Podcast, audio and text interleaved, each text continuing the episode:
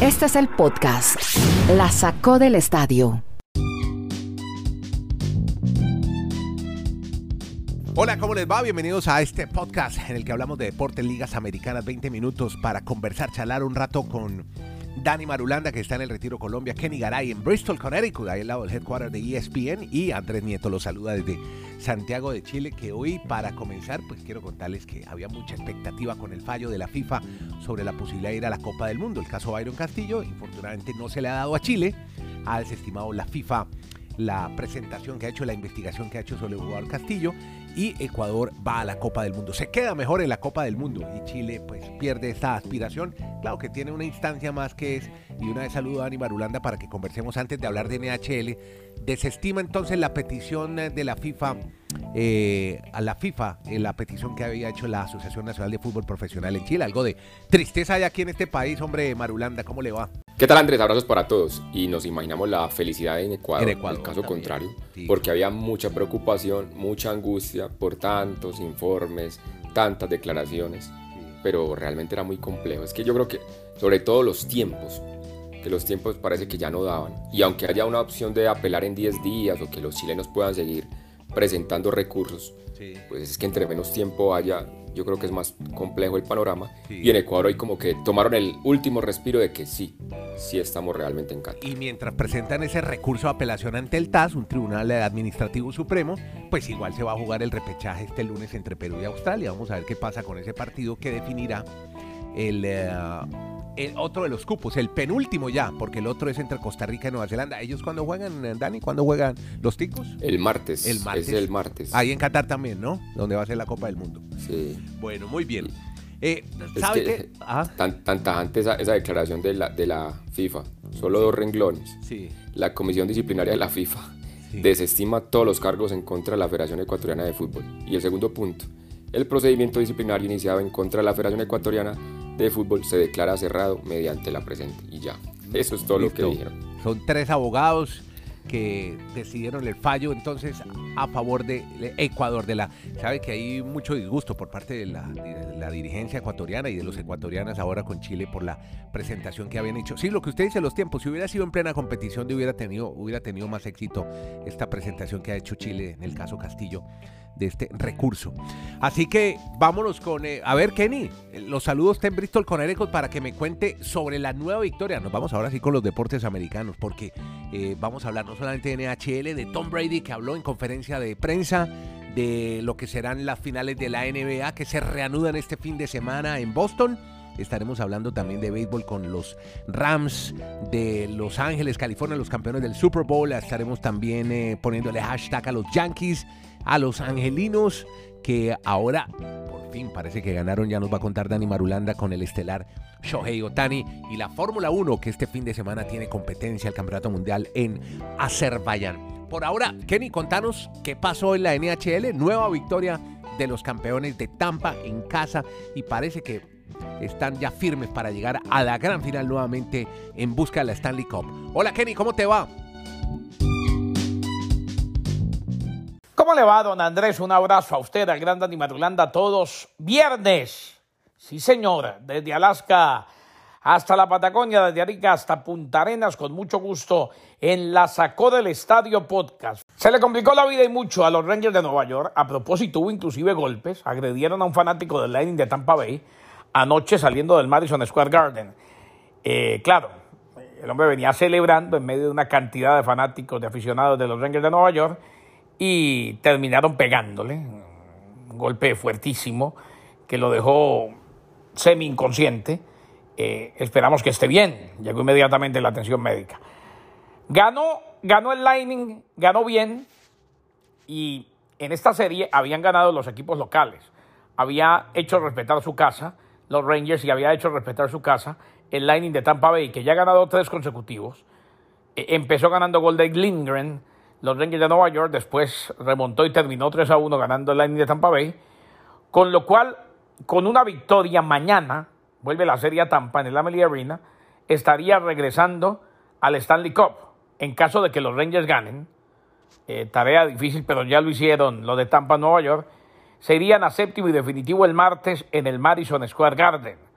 O sea, no todo está perdido para Nueva York, pero sí está mucho más cerca. Tiene que ganar uno de dos el Lightning de Tampa Bay que busca su tercer título de manera consecutiva. Así están las cosas en el coque sobre hielo, Andrés, mientras espera la avalancha de Colorado. Bueno, y de la NHL, bien, bien, Kenny. De la NHL nos vamos ahora para la NFL, porque, pero bueno, supuestamente ya hemos estado hablando de los campos de entrenamiento, de las nuevas contrataciones, de cómo se mueve el mercado, pero también de lo que han declarado los grandes, como Tom Brady, que se prepara para su gira de despedida, hizo conferencia de prensa. Dani, contanos qué dijo Tom Brady ayer en la conferencia de prensa. Pues de varios detalles que le preguntaron, voy a hacer énfasis en uno. Un periodista fue muy enfático en preguntarle si era real su interés de llegar a los Miami Dolphins anteriormente, para ser jugador o para ser propietario o copropietario. Pero es que ahí está Brady. Brady siempre en esos tipos de respuestas no dice sí, no dice no y se sale por la tangente. Él les dijo, sí, él, les dijo, no, pues a mí me llaman muchos equipos, converso con mucha gente, soy un tipo de la NFL, pero entonces no dijo ni sí ni no. Pero ahí quedó entonces el gran interrogante con Tom Brady. Y como Garay nos va a hablar de otra de las preguntas que le hicieron, que fue también muy importante, ah, lo que queda claro de Tom Brady en esta temporada es que para muchos definitivamente va a ser la gira de la despedida, el tour de la despedida de Tom Brady. Y las razones son, además de la que hemos comentado anteriormente en el podcast, el contrato que ya tiene multimillonario para ser comentarista de televisión, que eso le va a dar una gran presión para decir, pues, yo de seguir resistiendo aquí golpes y en mi familia ya quieren que descanse. Y ganó más como comentarista de televisión, además. Exacto, mm. exacto, y que va a ganar más como, como el comentarista de, la NFL para estas cadenas de televisión. Ajá. El otro detalle es que vaya, yo los invito a que vayan, busquen en, las aplicaciones donde venden los tickets o los boletos para los partidos de la NFL. Ya. ¿Agotados? Exagerado. No, no, no, es, no, en Tampa no tanto. Yo digo, es exagerado lo que están tratando de hacer. No sé si puede ser un abuso. Pero las ciudades donde Tampa va a jugar de visitante, todos esos tickets están por las nubes. ah, de alto, no, precios altos. No, es, no están, Exacto, se están aprovechando de como van a decir, aunque legalmente no lo pueden vender así, no pueden decir, venga a ver por última vez a Tom Brady que se va a enfrentar, porque se pondrían en un tema legal, pues implícitamente está, o sea, el precio que le están poniendo a los boletos de Tampa cuando tenga que ir a visitar a, a Carolina, cuando tenga que visitar a Atlanta, pues a los equipos que va a visitar van a aprovechar, hay muchos equipos. Aparentemente lo que sería la última presentación de Tom Brady en esos estadios. Y por eso decimos que va todo encaminado a que sea la gira de despedida de Tom Brady. Claro. Y están aprovechando, como decimos en Colombia, hacer el agosto con esos boletos cuando Tampa visite todos esos estadios, porque sería la última vez de ver en acción a Tom Brady. A uno de los más grandes, claro, aprovecharse. Última vez que jugaría en cada una de esas ciudades donde se presente el equipo de los Bucaneros de Tampa. Kenny, ¿y qué fue lo que dijo sobre el incidente, un supuesto incidente que, hubo con el coach, con Bruce Arians? Claro que sí, Andrés. Hablando de Tom Brady hay que clarificar muchas cosas sobre ese quarterback legendario, para muchos el mejor de todos los tiempos, quien quiso dejar en claro que no tuvo ningún tipo de desavenencia con Bruce Arians, el exentrenador eh, con el que ganó el Super Bowl, anunció su retiro, recordemos Arians, al poco tiempo de que Brady informó que salía del retiro.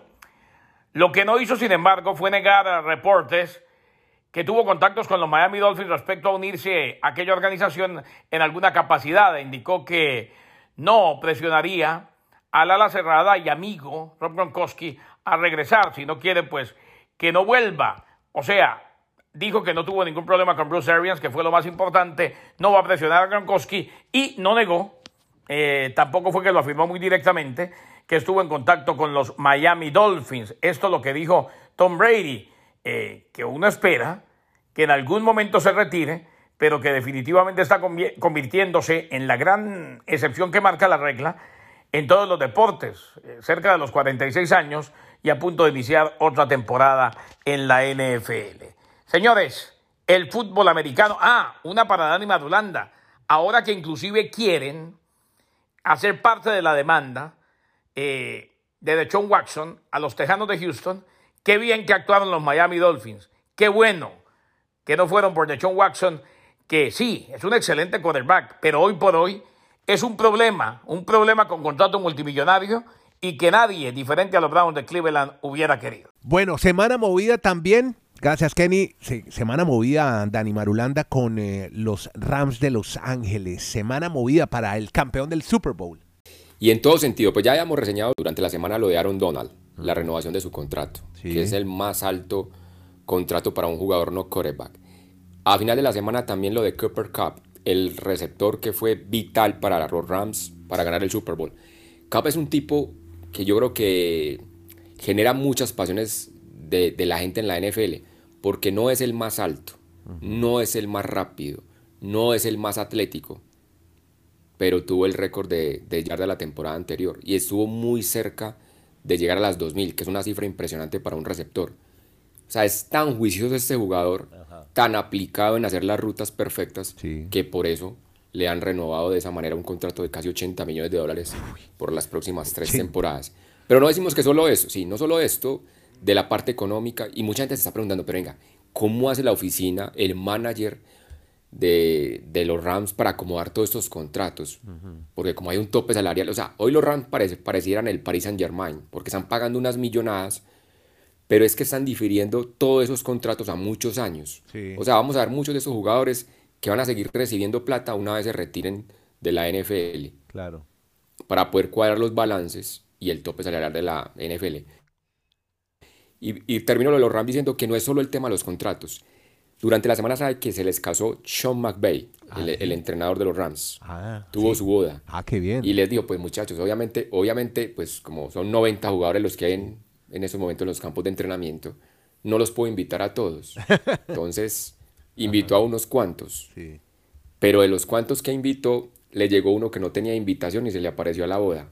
¿Qué fue quién? Odell, Odell Beckham Jr. Estuvo por allá. Que ni siquiera está. Sí, y ni siquiera tiene contrato con los Rams. él es en ese momento agente libre. Pero se les aparece, le apareció en la boda. Entonces, ¿cómo lo iban a sacar? entonces, eso, ah, yo, yo, no sé si eso puede. A ver, nos me vamos a meter en camisas de once varas. Pero que a uno sí, que a otro no lo invitan a la fiesta. Cuando es que él es tan joven que lo tratan como uno más del equipo. Hay jugadores más veteranos en el equipo que incluso McVeigh, que es el coach. Entonces yo no sé si eso va a, generar, a futuro les va a generar algún remordimiento o simplemente no, lo entendemos, profe o coach, de que no nos haya invitado a todos. Pero el Beckham se les apareció sin, sin, sin, ni siquiera ser parte en ese momento del equipo en la nómina porque no tiene contrato. Bueno, ahí tiene, óigame, y estaba viendo aquí imágenes de la boda. Bueno, se casó con una mujer muy bella, ya la conocíamos, que además es ucraniana, ¿no? Verónica Comin se llama ella.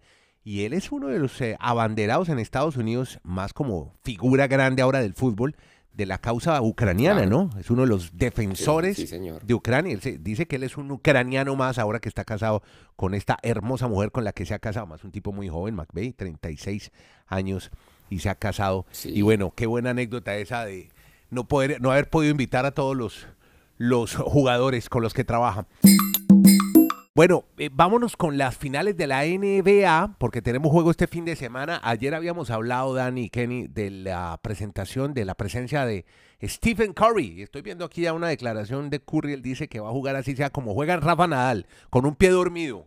Así se ha infiltrado. Va a seguir jugando, Kenny, a pesar de la lesión, la gran figura del equipo de California. Se le vio bien a Stephen Curry. Él dice que va a jugar sí o sí. Eh, ayer, los Warriors de Golden State se tomaron el día para descansar.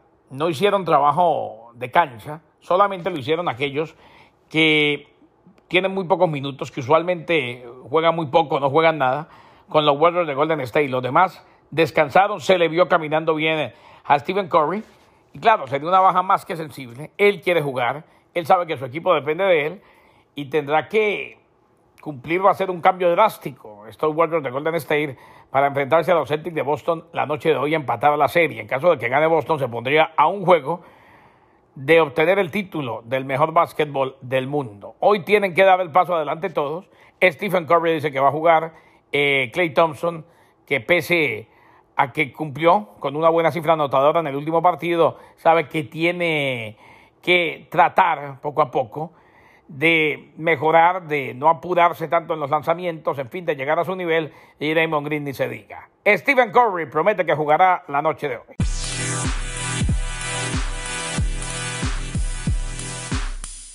Y ahora nos vamos con béisbol. Hablemos de los Angels y de los Yankees, Dani Marulanda. Yankees, por primera vez, un, dos, tres, les conectan honrón. Cuente. Sí, es increíble que en la historia de los Yankees eso nunca les haya ocurrido. Gary Cole, que es su as de la rotación, su principal lanzador, los, los tres primeros bateadores que enfrentó ayer de los Minnesota Twins, el equipo donde está Urchela, cada uno se la sacó del parque. el 1, el 2 y el 3. No me digas. O sea, fue un malísimo partido para Gary Cole. Incluso permitió cinco cuadrangulares. Ajá. Pero. Urchela no conectó, ¿no? Urchela.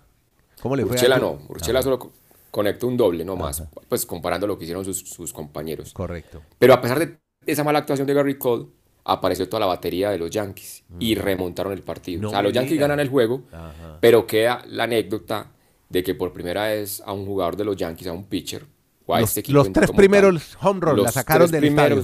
Mm. La sacaron del estadio. Mm. Y los Yankees en ese momento tienen 16 juegos que han remontado. O sea, yo creo que ese es el, gran valor que tienen esta temporada los Yankees. Están igualados con los Giants, con los rookies, como los equipos que más veces han remontado, una vez están perdiendo el partido en un juego obviamente en grandes ligas y eso por eso los tienen como el número uno de toda la gran carpa a los Yankees de Nueva York. O sea, la resiliencia que muchos dicen, no se dan por derrotados, por más mal que arranquen, encuentran siempre un camino para poder remontar y ganar los compromisos. Bueno, y la otra es Angels con Otani, por fin hombre ganaron, ¿no? Sí, es que era muy dramático, porque podían haber llegado a 15 derrotas consecutivas. Un récord. Entonces ayer mandaron a la lomita, sí, mandaron a la lomita a Chohei Otani lanzó siete entradas, solo permitió una carrera en esas siete entradas, o sea, tuvo una muy buena labor, y con el bate conectó un jonrón, incluso la sacó a las piedras, ustedes verán que el estadio de los Angels tiene en todo el jardín central unas piedras,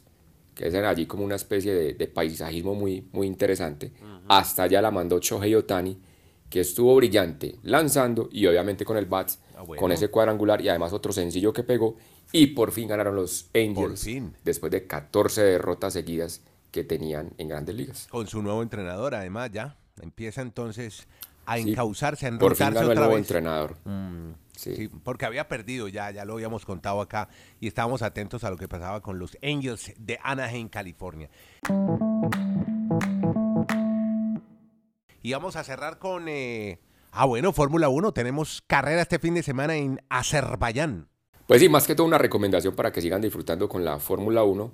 Es muy temprano para el, horario acá en, el continente americano, 7 de la mañana, por ejemplo, en el horario este en los Estados Unidos. Aquí en Colombia serán las 6 de la mañana. Y en Azerbaiyán, pues tal, vez no tiene tanta tradición, pero van a ver que hay momentos del circuito que las, que las calles son más angostas que Mónaco.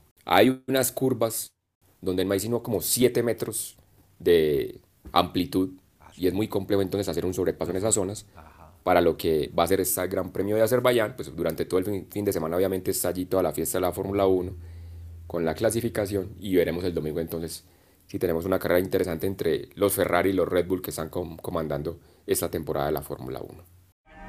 Podcast La Sacó del Estadio. En Twitter, arroba La Sacó Podcast.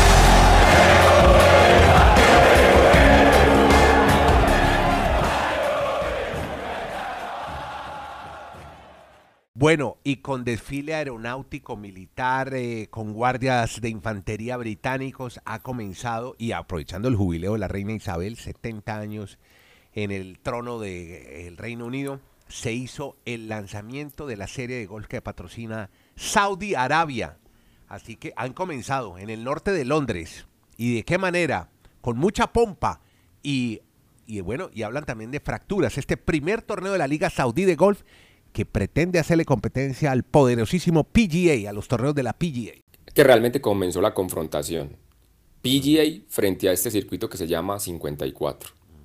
Porque están compitiendo los mismos días. Claro. Ya se desarrolló la primera ronda en Londres, se va a jugar hasta este sábado.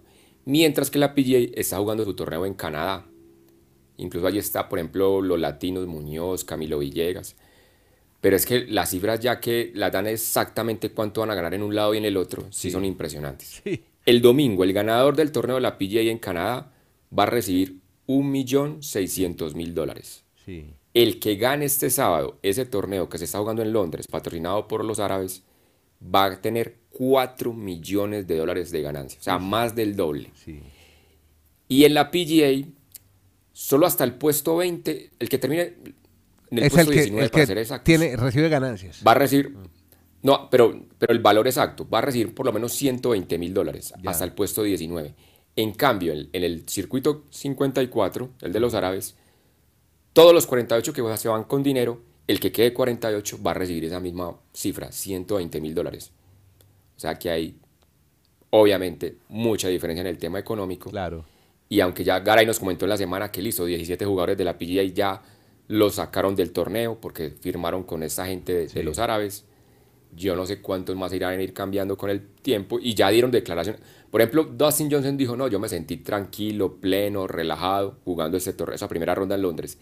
Phil Mickelson lo entrevistaron y dijo, yo no voy a dar una declaración pública con respecto a esto hasta que no lo considere. Pero ya está jugando con ellos también. Ah, sí. Oiga, ¿usted se imagina cómo estarán? Realmente le salió por fin a la, PGA. ¿Cómo estarán, cómo los tendrán de pensativo. Esos tipos no van a estar hoy durmiendo bien, los jugadores de la PGA, ¿no? Pensando en eso, en todo lo que usted está diciendo, los beneficios que tiene competir en la Liga Saudí. Tremendo. Además es un día menos. Bueno, en fin, eso. No, yo creo que los que se están rascando la casa son los directores de la PGA. También. ¿Qué vamos a hacer? no, pues buscar más sponsors, más patrocinio, inyección económica. Ayer hablábamos de mil millones de pesos que hay en Estados Unidos del gobierno para pagarle a las gimnastas, si es que llegan a ganarle la demanda al FBI, las gimnastas del equipo olímpico América. Mil millones de dólares. Y hablábamos de los cuatro mil millones que pagaron por un equipo de fútbol americano. Tienen que conseguir más dinero para poder competir a la par con los, con los árabes. Sí, es que ayer Garay nos decía que era un tema de actualidad en el deporte en Estados Unidos, a tal punto que están haciendo un análisis porque Tiger Woods en su mejor año en la PGA acumuló 121 millones de dólares, un poquito, pues un, más de 120. Sí. Y están diciendo que a Phil Mickelson, por simplemente participar, por, haber firmado con esa organización, le... van a dar 200 millones. No. Y a Dustin Johnson, por lo mismo, 150 millones. Entonces, locura. ahí es donde cada vez empieza más el tema de la PGA. Ya yo no, sé qué, pensar de la vida. Oiga, estos tipos ya no tienen, es que no tienen, no tienen techo, ¿ah? Pucha. Sí, sí, sí. Bueno, vamos a ver qué pasa con el, el mundo árabe. Esos estados de los petrodólares van a acabar. Bueno, o le van a Pero tienen que aprovechar su cuarto de hora, quiero contarle, porque el petróleo es combustible fósil y mm, eso tiende a acabarse, tiende a desaparecer. Ahora vienen las nuevas energías, las energías limpias las eléctricas, ahora a partir de dentro de cuatro o cinco años ya todas las fábricas automotrices empiezan a hacer autos eléctricos, entonces los árabes van a tener que reinventarse. Están aprovechando sus últimos minutos con el petróleo. Todos, sí, todos hacer la transición Exactamente. Exacto. Gracias a Marulanda en el retiro, Kenny Garay, que tuvo que irse a extender una ropa, con, mm, sí, porque el fin de semana lo dejó Chechi solo. Gracias a todos. Ah, y ay, me dijo que también tenía que irle a comprarle un hueso a Striker, un, comida. Eh, tenía que comprarle comida al perro. Muchas gracias a todos por acompañarnos en este podcast. Kenny, Dani, Andrés Nieto, hablamos 20 minutos y un poquitito más de ligas, deportes americanos, lo que manda su apasiona. Gracias a todos por escucharnos. Estamos en cualquier plataforma de podcast, la que usted quiera. Gracias por oírlo y compartirlo para que cada vez seamos más los que nos apasionemos tanto como nosotros con estos deportes y ligas americanas. Muchas gracias a todos. El podcast se llama La Pelota de Cristal. El podcast se llama La Sacó del Estadio.